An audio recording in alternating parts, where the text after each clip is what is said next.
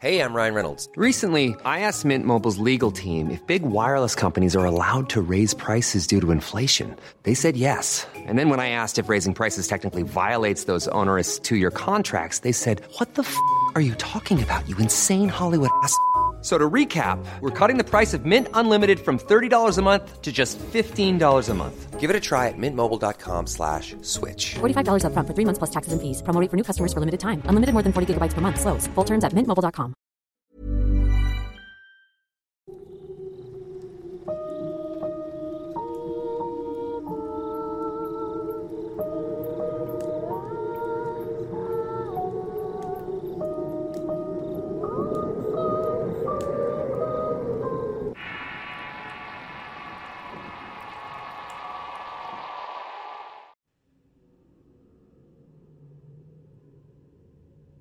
Al pensar en brujas, quizá a tu mente de inmediato llegue la imagen de una mujer avejentada, con piel marchita, cabellos apelmazados y un rostro desagradable que refleja la verdadera maldad que esconde.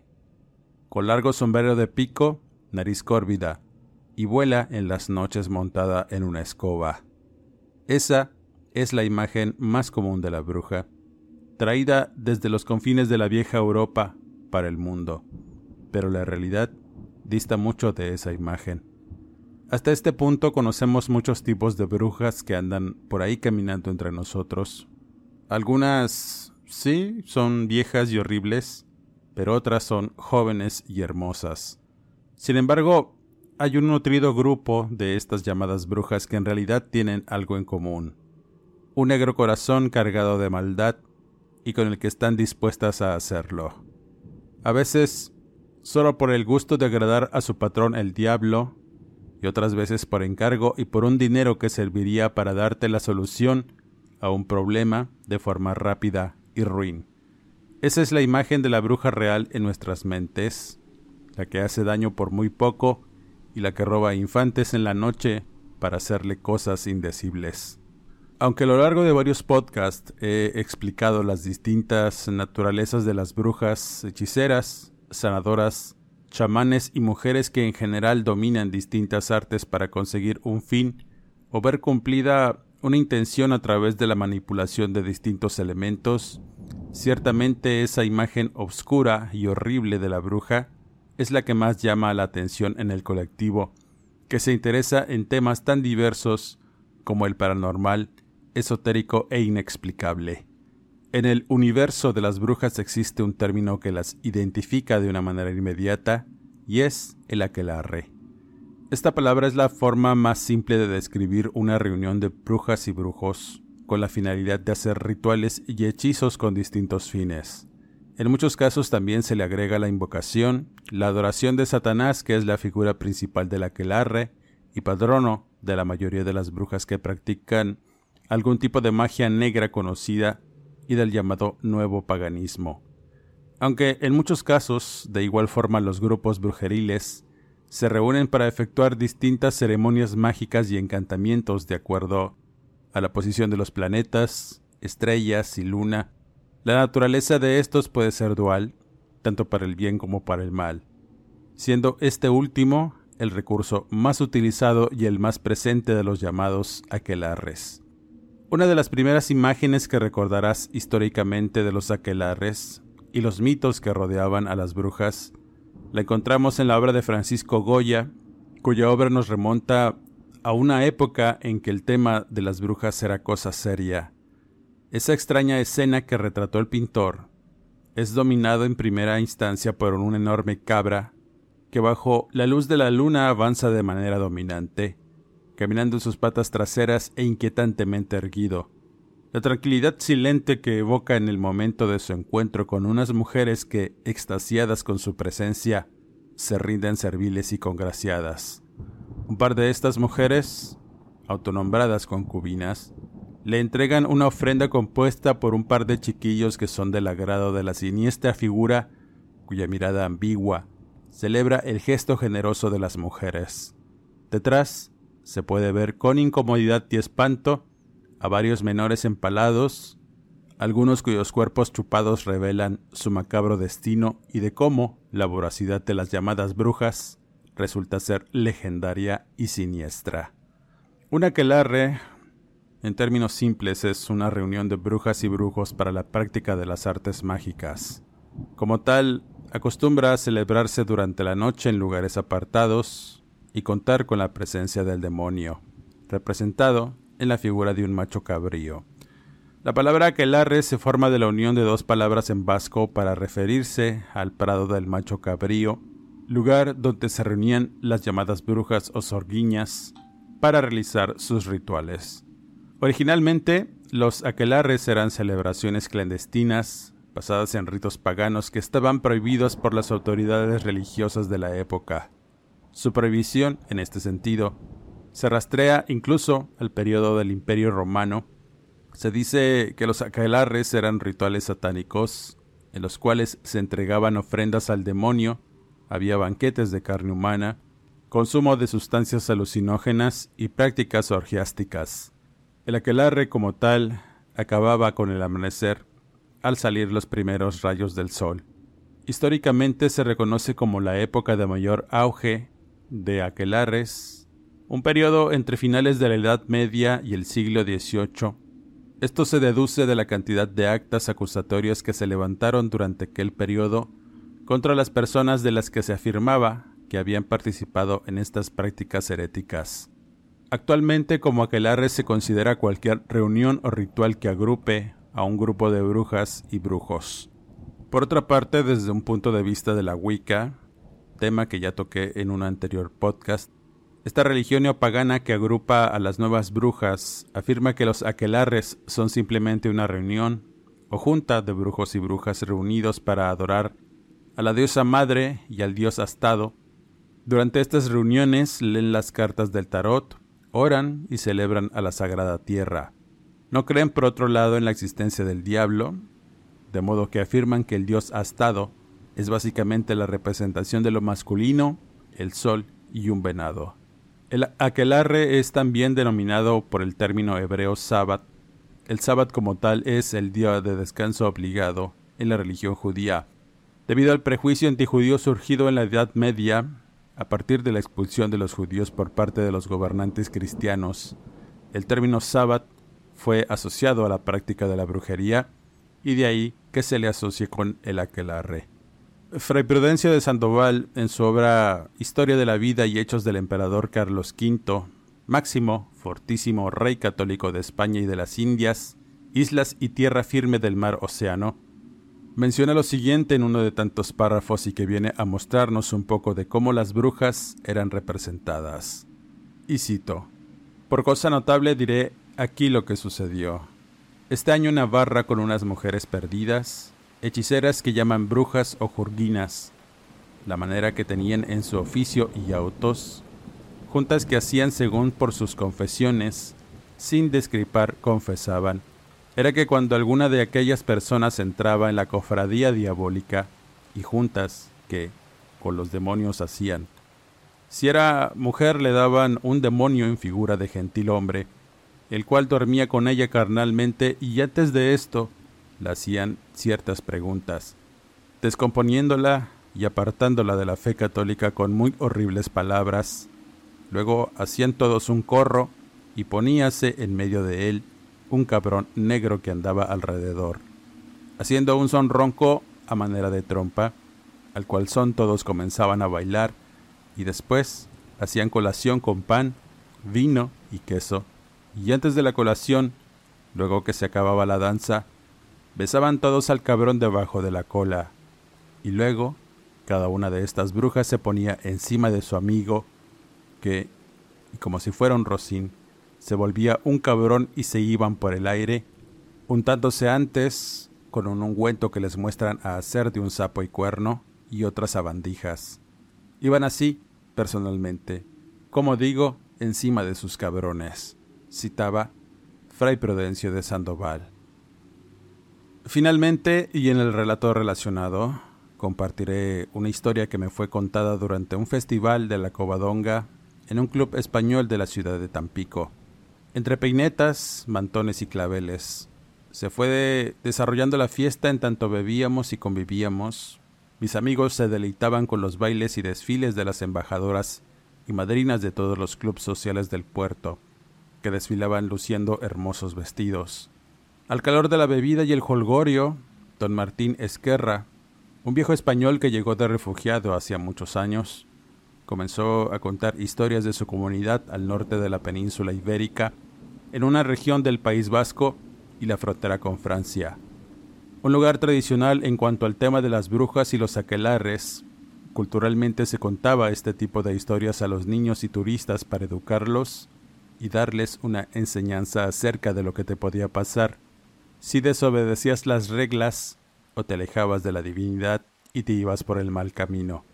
El señor Esquerra conocía muchas leyendas al respecto sobre las llamadas brujas de los Pirineos, que a su consideración eran las practicantes de la magia negra más temibles y las más cercanas a Belcebú y todas las huestes infernales, ya que durante su niñez era común que les tuvieran miedo porque las miraban volar por los cielos nocturnos montadas en negros machos cabríos. Esos cuentos y mitos se lo habían transmitido sus padres y antes por sus abuelos a estos, siendo ya una tradición familiar el conocer y saber sobre las brujas del País Vasco, tenían elementos de mito con algunas partes de verdad, en las que la mayoría hablaban acerca de unas mujeres que llegaban de tanto en tanto durante el equinoccio de otoño para alimentarse y congraciarse con el Señor de las Tinieblas. A cambio de vivir eternamente, era la sangre de inocentes lo apropiado para estos menesteres, además de otras partes de sus pequeños cuerpos. No se sabe el tiempo en el que sucedieron estos eventos que me contó. Suponían que era a principios del siglo XIX cuando ocurrieron y a partir de ahí la tradición oral fue forjando el mito de las brujas de los Pirineos. Como siempre, las palabras vertidas en este relato y su veracidad queda a su consideración y acertado criterio. El tiempo, ya lo sabemos, la región era el norte de España en donde se levantaban pequeñas comunidades de campesinos y pastores que prosperaron en estas tierras fértiles. La paz y la calma que gozaron estas personas por años fue rota por eventos sobrenaturales. Todo comenzó con el macabro hallazgo de un joven pastor de la comunidad. Unos campesinos que iban a cultivar legumbres habían encontrado el cuerpo a la orilla de un camino sumergido en una zanja de agua negra. De inmediato dieron parte las autoridades de la comunidad que pidieron apoyo al gobierno de la región para la investigación del crimen atroz y fuera de lo común. Se dieron cuenta que el muchacho, además de haber sido atormentado, no tenía una sola gota de sangre y sus ojos habían sido robados. El extraño semblante y el rictus de horror que se quedó marcado al momento de morir fue lo verdaderamente inquietante. Era un hecho bastante extraño y horrible la muerte de aquel joven. La gente no estaba acostumbrada a ver muertes de esa naturaleza, y mucho menos con la hazaña de la que fue objeto el desafortunado pastorcillo. Las personas de aquellas regiones morían de viejos y a veces por accidentes ocurridos en el campo o con los animales. Pero fuera de eso, el imaginar que alguien hubiera cometido ese crimen era inconcebible y diabólico para aquella época. Precisamente ese tiempo fue de mucha bonanza para todos. La tierra producía de manera satisfactoria, los animales se reproducían seguido y sin problemas, aumentando la prosperidad de las familias y en general de la región. Con ello, hubo muchos nacimientos ese año, las familias comenzaron a crecer y en general todo era aventuroso y floreciente. Pero apenas llegó el otoño, las cosas comenzaron a volverse caóticas. Fue un año en que las heladas lluviosas comenzaron antes. Fueron intensas y acabaron con cultivos y verdes pastos. Al carecer de alimento, los animales empezaron a morir de hambre y el agua de los pozos comenzó a volverse amarga, haciendo imposible beberla. Todas esas desgracias provocaron muchos problemas entre los pobladores. Hambre, enfermedad y la mortandad de animales era el común. Para completar el cuadro desolador de las fuentes amargas de agua, las personas comenzaron a observar cómo el agua perdía su claridad para convertirse en negra y hedionda, algo que trajo consigo una plaga de sapos que terminaron por invadir la zona con pestilencias y su frenético croar que impedía dormir por las noches. Las personas comenzaron a preocuparse verdaderamente. La muerte de aquel joven empezó aquella serie de eventos oscuros y siniestros que con el tiempo hundieron a los pobladores en una perturbadora oscuridad y miseria. Las blancas y pulcras casas se tornaron sucias y desquebrajadas. Las calles de piedra se convirtieron en caminos lodosos que contaminaban todo a su paso. Las enfermedades y la pobreza que sufrieron todos se reflejaba en su andar y su aspecto andrajoso que aumentaba más la oscuridad y el ambiente de pavor que se respiraba en ese sitio por alguna razón. Nadie podía estar tranquilo y en paz, ni en su propia casa. El caso del joven al paso de los días no se olvidó. Él había sido hijo de un pastor importante de aquellos sitios y estuvo siempre presente exigiendo la verdad y que dieran con el paradero de lo que hubiese matado a su hijo. Las autoridades no se explicaban quién o qué tipo de animal pudo hacer algo como aquella atrocidad, y después de las pesquisas entre los vecinos de la comunidad, nadie tenía idea de nada, además de que todos se conocían, siendo imposible que alguien hubiera dado cuenta del joven, o por lo menos nadie tenía un motivo para hacerlo. En las indagatorias con la familia del muchacho, sus consternados padres revelaron que el día previo a su muerte, había llevado unas ovejas a pastar a un punto lejano conocido como el Charco de la Piedad, el cual era un abrevadero de animales cuyo manantial surgía de la profundidad de la tierra. Era un lugar donde pocas veces se llevaba a beber agua a las ovejas y los animales de corral por la lejanía. Sin embargo, había suficiente pastura que extrañamente no había desaparecido por las heladas, siendo unas tierras aún fértiles, pero estaban muy lejos de cualquier parte, teniendo que caminar durante varias horas para poder llegar a este lugar.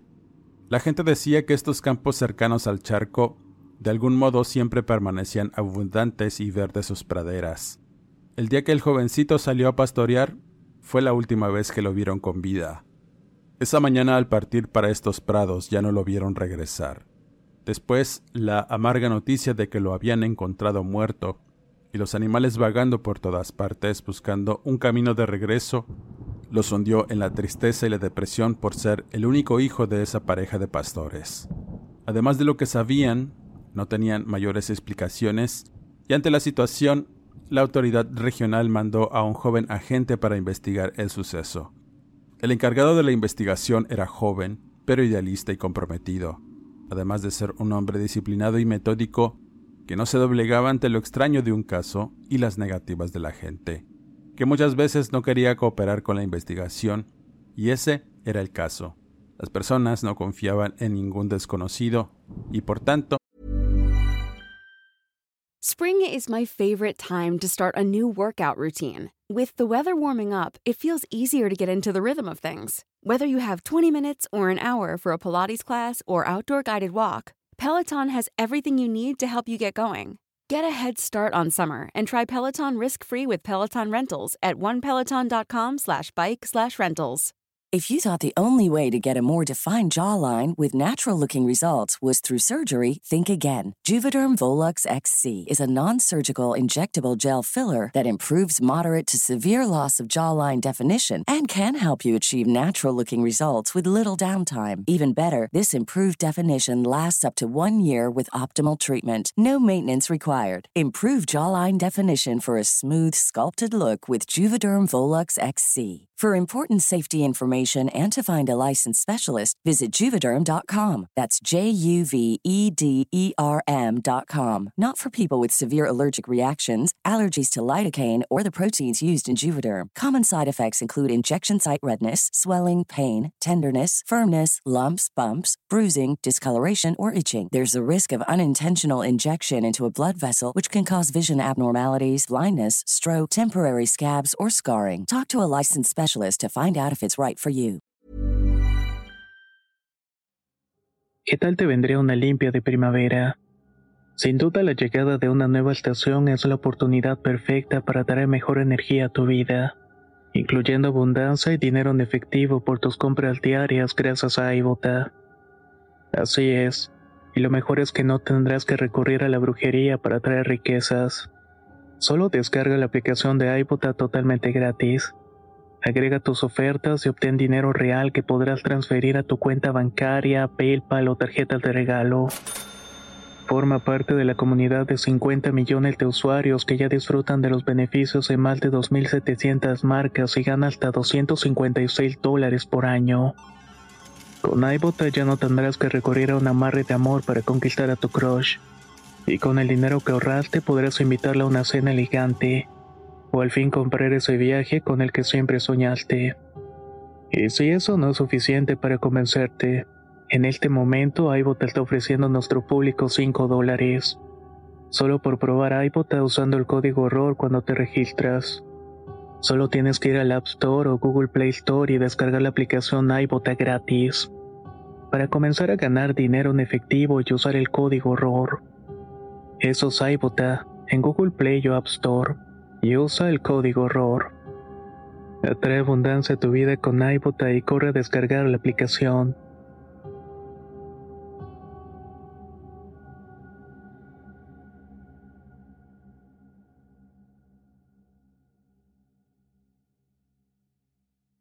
no querían aportar ninguna información valiosa al trabajo de investigación de la gente. Después del entierro del joven, la vida en la comunidad continuó en la miseria y la incertidumbre, y aún no llegaba el invierno. Un halo de amargura y tensión parecía gobernar la vida de todos en aquel lugar. La gente de la policía se dio cuenta de esa situación y de esa sensación bastante particular. A pesar de no ser de ese sitio tener las costumbres y creencias del pueblo, Sentía que algo lo agobiaba y por las noches podía experimentar el pavor y un temor a la oscuridad fuera de lo común. Por las noches una extraña energía se apoderaba de tus sentidos y te hacía temer a algo que andaba en el ambiente, por los cielos o en los rincones oscuros de los caminos. Las luces de las lámparas de aceite iluminaban muy poco no solo en las casas sino en las calles. Era como si algo negativo se hubiera apoderado de aquel sitio y era bastante evidente. Algunos habitantes se enfermaban de los nervios y otros tenían alucinaciones que les hacían ver distintas cosas, no solo en sus sueños, sino en la realidad que cada día pasaba y que se hacía más pesada. Los días pasaron sin tener certeza de qué había ocurrido. El agente continuaba indagando y buscando en los alrededores algún indicio algún testigo que por lo menos hubiese visto quién había arrojado el cuerpo a esa zanja de aguas negras. Agobiado y estancado en un callejón sin salida, una noche se dispuso a beber en la taberna del hostal, donde se quedaba a pernoctar, poniéndose a conversar con un viejo esquilador. A medida que avanzaba la noche y la conversación, llegaron a un tema un tanto extraño y fantástico que involucraba folclore, mitos y cuentos que los ancianos contaban a los niños antes de dormir, y era acerca de las brujas de la poza. El mito hablaba que en ciertas temporadas del año y cuando la luna se miraba más cerca y más grande de lo habitual, sucedían cosas raras y desgracias que no tenían explicación alguna. Pero lo más aterrador es que también en esas épocas se perdían muchos menores. Era cuando los padres los escondían debajo de las casas al dormir o en cobertizos cubiertos de ajo y canela, además de bañarlos con hierbas amargas para disimular su olor. A veces aquello funcionaba, pero otras, con espanto, descubrían que sus hijos desaparecían en medio de la noche y sin darse cuenta. Los padres que tenían suerte podían recuperar los restos en partes o encontrarlos atados a árboles devorados por gusanos. Cuando los pobladores, hartos de tantas atrocidades, salían a los montes con antorchas y asadones a buscar aquello que provocaba las desgracias. Siempre salían confiados y poseídos por una sed de venganza, pero en vez de cazar el mal, lo único que encontraban era más muerte y desolación. A veces se acabaron poblaciones enteras por perderse en su intento de luchar en contra de lo diabólico y los que regresaban solo lo hacían para dejar testimonio y advertir que con las concubinas de Satán no se jugaba. ¿Qué era lo que provocaba las desgracias? preguntó el agente. Eran las brujas, contestó con seriedad el esquilador. Al escuchar esta palabra, el hombre se carcajeó sonoramente haciendo eco en la taberna y molestando a algunos de los presentes. Sin poder dar crédito a la historia del esquilador, el agente, al ser un hombre de razonamiento, no creía en tales cosas. Ciertamente eran crímenes atroces cometidos por personas desequilibradas, pero no había nada de cosas sobrenaturales. Eran solo leyendas y mitos de la región que buscaban justificar crímenes. El esquilador se le quedó mirando y le dijo que si todo era leyenda o verdad, pronto lo descubriría porque el tiempo en que la luna estaba cerca comenzó cuando el muchacho desapareció y las desgracias del pueblo lo confirmaban. Apenas iba a decir algo al respecto cuando intempestivamente entró una mujer a la taberna. Estaba muy alterada. Su hijo había desaparecido siendo robado de su propio cuarto, aún y estando en medio de ambos padres. De inmediato, se trasladaron a la casa de esta mujer, en donde ya estaban varios vecinos afuera mirando curiosos y atendiendo la crisis nerviosa del padre del menor, que se lamentaba el no haber podido darse cuenta de cómo su hijo desapareció.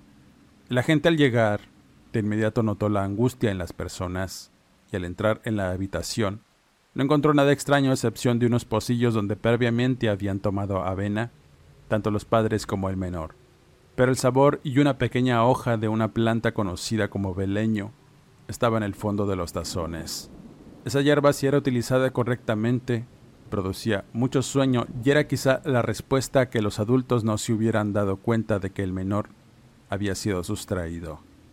Nadie más había visto nada. Todos aparentemente dormían en sus casas tranquilamente y a pesar de que alrededor de la casa había perros, ninguno de estos ladró, alertando sobre la presencia de algún intruso. El agente instruyó a varios de los hombres que estaban mirando curiosos que lo apoyaran en la búsqueda del menor alrededor del pueblo y por entre las calles, buscando algún rastro que los llevara a dar con quien lo había sustraído. Pero por más esfuerzos que hicieron, nadie encontró absolutamente nada, ni siquiera en las casas vecinas, ni en los caminos a pesar de que estos estaban cubiertos de lodo. No mostraban o no había huellas importantes que llevaran al descubrimiento de la persona. En ese instante el esquilador le comentó a la gente que estaban buscando en el lugar equivocado. Si eran ciertas sus sospechas, era muy probable que hubiera sido una bruja, que así como entró a la casa salió por la ventana, volando y con el niño agarrado. El agente, un poco agobiado por esos dichos, le pidió al hombre no fomentar la sugestión ni alborotar los ánimos que de por sí estaban caldeados. La gente quería respuestas y tenía mucho miedo, y esa combinación era la clase de emociones que provocaba aún más desgracias y desorden, que era precisamente lo que la gente no quería que sucediera. Pero eso fue lo que precisamente pasó. Los rumores comenzaron a regarse por toda la comunidad, y las personas comenzaron a ocultar a los menores en tanto otros huían con todo lo que tenían, para alejarse lo más posible de la supuesta presencia de las brujas. Algunos pensaban que eran simples cuentos para niños, pero dadas las circunstancias y los extraños eventos, la sugestión y el temor formó una psicosis colectiva que provocó no solo el pavor y el espanto, sino la ira y un tumulto de gente que por las noches se preparaba con antorchas y objetos punzocortantes para estar listos, por si alguna de estas nefastas mujeres llegaba a la comunidad con la intención de robarse a algún menor o hacer alguna tropelía de la que no iban a tener oportunidad, debido a que las personas se quedaban vigilantes en sus casas ante cualquier manifestación de estas brujas. El agente preocupado, y al ver que la situación se le salía de control, no tuvo más remedio que intentar pedir apoyo a la autoridad regional para que mandara más agentes o gendarmes a apaciguar los ánimos si era necesario pero el mensaje iba a tardar en llegar, y por el mal tiempo que comenzó a caer en aquella zona durante muchos días, los cielos se cubrieron de nubes densas que no dejaban pasar la luz, anocheciendo muy temprano y con ello el temor y la zozobra aumentaban a cada minuto. Sin saber realmente por dónde empezar, el hombre continuamente se sentaba en aquella taberna por las noches para pensar y meditar cuál sería su siguiente paso y ante las presiones de las personas. El esquilador se acercó y le dijo al hombre que si quería realmente empezar, debía hacerlo por el principio y buscar no en el pueblo, sino más allá de éste, recordándole sobre el charco de la piedad. El viejo tenía sospechas de que ahí, en ese sitio, era donde estaban las viejas brujas y sus cabrones. Sin nada que perder, el agente se trasladó al día siguiente a este lugar que desconocía. Nadie en realidad lo quería acompañar por temerosos y lo único que pudieron ofrecerle era un caballo para trasladarse más rápido, que una mujer le dio unas oraciones escritas en un papel, además de un rosario bendito para que siempre lo trajera con él y lo protegiera de todo mal, si es que se encontraba con las brujas. El hombre no era muy creyente de lo divino, pero aceptó el gesto con gusto, y así salió con calma por los caminos que lo llevarían a los prados y al mencionado Charco de la Piedad. Después de un rato de cabalgar, llegó a este sitio que no era más que una pequeña poza de aguas cristalinas que brotaban y hacían un ojo de agua. Al acercarse a investigar, no pudo hallar realmente nada por lo que empezó a recorrer el sitio sin encontrar evidencias o rastros de algo que lo llevara a dar con el paradero del menor sustraído. Habían pasado varios días y su esperanza de vida se reducía cada momento. Así que decidió descansar. Bebió un poco de aquella agua y se quedó profundamente dormido debajo de un árbol. Al despertar, ya había caído la tarde y la oscuridad comenzaba a apoderarse de todo el apacible lugar, incluidas las aguas de la poza cuyo aspecto cristalino cambió de una forma extraña por un aspecto más oscuro, algo que llamó la atención de la gente porque no se explicaba cómo el agua había cambiado de color. Sintió un poco de inquietud porque era ya muy tarde. No se había dado cuenta que había dormido durante varias horas, sintiéndose un poco cansado y adolorido del cuerpo. Con amarga sorpresa vio que el caballo que le habían prestado ya no estaba atado al tronco. Quizá había regresado sobre sus pasos hasta la comunidad, y él haría lo mismo, pero antes de emprender la marcha, se dio cuenta que a unos pasos se levantaba una pared de roca de una colina algo alta. En ella pudo distinguir un destello. Era una luminosidad que le llamó la atención. Pensando que se trataba de alguna casa, pensó y miró por dónde llegar a este sitio. Quizá preguntar a quien viviera ahí si había visto algo raro en los últimos días. Después de caminar un buen tramo, comenzó a subir la ladera de este cerro hasta llegar a un hueco que conducía a una pequeña caverna que se miraba profunda. La fogata que se levantaba en la entrada era lo que iluminaba todo el sitio, así que el hombre caminó hasta la entrada, gritando y preguntando por alguien, y al estar en la boca de la caverna, no tuvo dudas en meterse y preguntar. Al hacerlo, sus ojos no dieron crédito a lo que descubrió en aquella covacha. La profundidad de aquella caverna era como una entrada al infierno por los restos humeantes de varias fogatas que iluminaban y daban cuenta de la presencia de algunas personas que se habían reunido en ese sitio. Pero lo verdaderamente inquietante era la cantidad de despojos humanos que había regados por todas partes. Fue algo que causó el escalofrío y el asombro de la gente, que no dudó en sacar su arma de cargo, la cual pensaba usarla si era necesario y si encontraba a los responsables de todas aquellas atrocidades.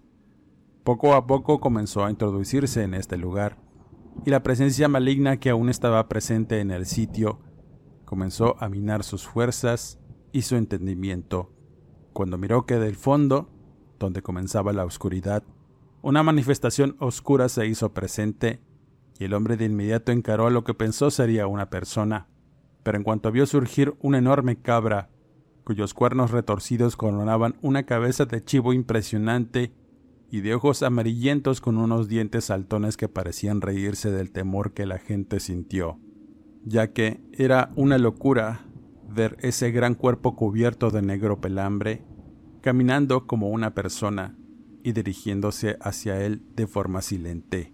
Era un animal humanoide que estaba erguido sobre sus dos patas traseras. En cuanto lanzó un válido largo y escalofriante, el agente no pudo más con esa impresión y salió corriendo de ese lugar.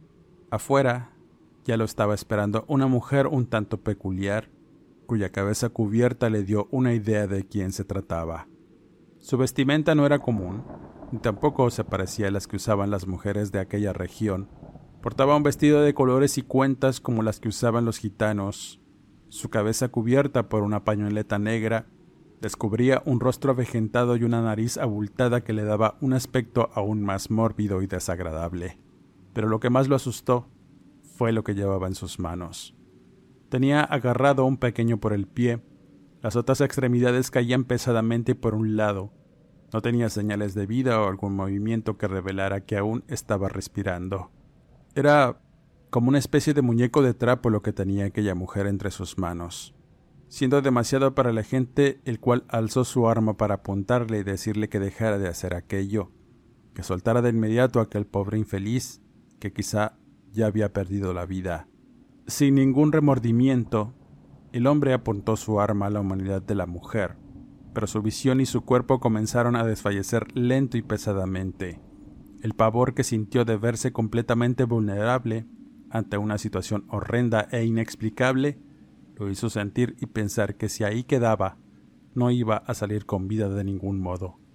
Haciendo a un lado su ateísmo y raciocinio, recordó que llevaba las bendiciones en las oraciones y el rosario en uno de sus bolsillos, por lo que no dudó en sacarlos y con toda la fe que no tenía, suplicó a lo divino que lo ayudara a salir de ahí, pero en vez de eso, sintió sobre su espalda la pesada pezuña que salía de la pierna de aquel macho cabrío. En tanto la mujer se reía de forma burlona, con una sonrisa que jamás iba a poder olvidar el hombre. Los ojos grises de la mujer, sin ninguna clase de remordimiento, se le quedaron mirando mientras se acercaba, y pudo ver que la víctima que traía entre las manos ya no tenía rostro. Lo que debió ser su estómago ahora era un hueco sin entrañas que provocó aún más miedo en el hombre el cual finalmente quedó desmayado y resignado a que jamás iba a despertar. Pero, para su buena o mala suerte, era una mañana luminosa y algo despejada. Cuando la gente despertó, estaba cubierto de fango en la zanja de aguas negras, donde habían encontrado previamente al muchacho. El golpe del agua fría que le arrojaron para despertarlo lo alertó de inmediato y se levantó imaginando que aún estaba en aquella cueva siendo atormentado por el chivo negro. En vez de eso, estaba con el torso descubierto y con un dolor lacerante en el pecho. Más allá de donde estaba, descansaban los restos del menor que había visto momentos antes y que resultaron ser del hijo de aquellas personas que desesperadas lloraban por la pérdida de su vástago. En efecto, había sido despojado de sus entrañas y de toda su sangre, cuando le preguntaron a la gente que había visto qué había pasado, lo único que mencionó fue que en la poza de la piedad se reunían las brujas. Cuando el hombre se lavó de todo aquel lodo nauseabundo, todos gritaron asombrados y algunos gimieron de espanto al ver que aquello que provocaba el dolor del hombre en su pecho era un pentagrama perfectamente dibujado y marcado profundamente con alguna especie de cuchillo. Su carne abierta no sangraba, porque habían colocado carbón pulverizado en aquellas heridas para evitar que sangrara. Lo habían marcado de por vida y el hombre enloqueció. Esta historia no tiene un final satisfactorio, es más creo que no tiene ningún final. Lo que sigue después de la locura de la gente es a mucha gente enardecida, armada con asadones y antorchas flamígeras, para iluminar la oscuridad de la noche en tanto se trasladaban al charco de la piedad donde esperaban cazar a las brujas que asolaban aquella región, pero por extraño que pudiera parecer, jamás encontraron el lugar ni la cueva a la que se refería el agente. Sus pasos solo los llevaban y regresaban del lugar que salían. Era como si estuvieran caminando en círculos durante todo el tiempo, sin poder encontrar la poza, la cueva de las brujas. En este lugar únicamente hubo dos víctimas mortales, pero en otros lugares aparecieron aún más menores muertos durante ese otoño y parte del invierno. Cuando finalmente terminó y llegó la primavera, los campos comenzaron a florecer nuevamente y los animales se reprodujeron de formas que nunca antes habían visto los pobladores. La prosperidad regresó y las pérdidas que hubo pronto se olvidaron, pero con el paso de los años, a veces regresaban de nuevo las calamidades y era momento de esconder a los menores de aquellas siniestras mujeres, que a veces se les veía volar por las noches montadas en una cabra negra, cuyos balidos y sonrisas chillonas hacían eco en el silencio de la noche e irrumpían en la madrugada con siniestra presencia. Con esta historia cierro este podcast. Agradeciendo infinitamente el apoyo a esta sección del canal de Relatos de Horror. Regálame tu pulgar arriba, comenta y comparte si este trabajo es de tu agrado. Eso me ayuda a seguirte trayendo este material. Suscríbete y activa las alertas. Antes quisiera mandar saludos cordiales y agradecimientos a Agnoloya García por motivo de su cumpleaños, a Lau Bernal, Xochitl Chávez, Evita Lozano, a Cristi Arellano, Lili Estrada y a la pandilla del horror, Morita, Sherry y Frank, que me escuchan atentos en cada podcast. Gracias a todos por su invaluable apoyo. No me despido y nos escuchamos en el siguiente podcast. How would you like to look five years younger? In a clinical study, people that had volume added with Juvederm Voluma XC in the cheeks perceived themselves as looking five years younger at six months after treatment. Look younger, feel like you. Add volume for lift and contour in the cheeks with Juvederm Voluma XC. Reverse signs of aging by adding volume to smooth laugh lines with Juvederm Volure XC. For important safety information and to find a licensed specialist, visit juvederm.com. That's J U V E D E R M.com. Not for people with severe allergic reactions, allergies to lidocaine, or the proteins used in Juvederm. Common side effects include injection site redness, swelling, pain, tenderness, firmness, lumps, bumps, bruising, discoloration, or itching. There's a risk of unintentional injection into a blood vessel, which can cause vision abnormalities, blindness, stroke, temporary scabs, or scarring. Talk to a licensed specialist to find out if it's right for you. Hey, folks, I'm Mark Marin from the WTF Podcast, and this episode is brought to you by Kleenex Ultra Soft Tissues, your ally to help tackle your allergy symptoms this season. I love the change of seasons, but nobody loves pollen and all those other things floating in the air that make you sneeze during this nice weather. Kleenex Ultra Soft Tissues are hypoallergenic and allergist approved, so fight back against watery eyes and runny noses without worrying about irritating your skin. For this allergy season, grab Kleenex and face allergies head on.